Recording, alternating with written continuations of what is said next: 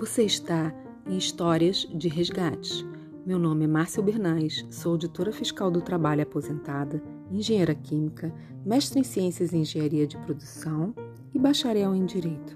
Durante muito tempo, trabalhei com o resgate de pessoas escravizadas.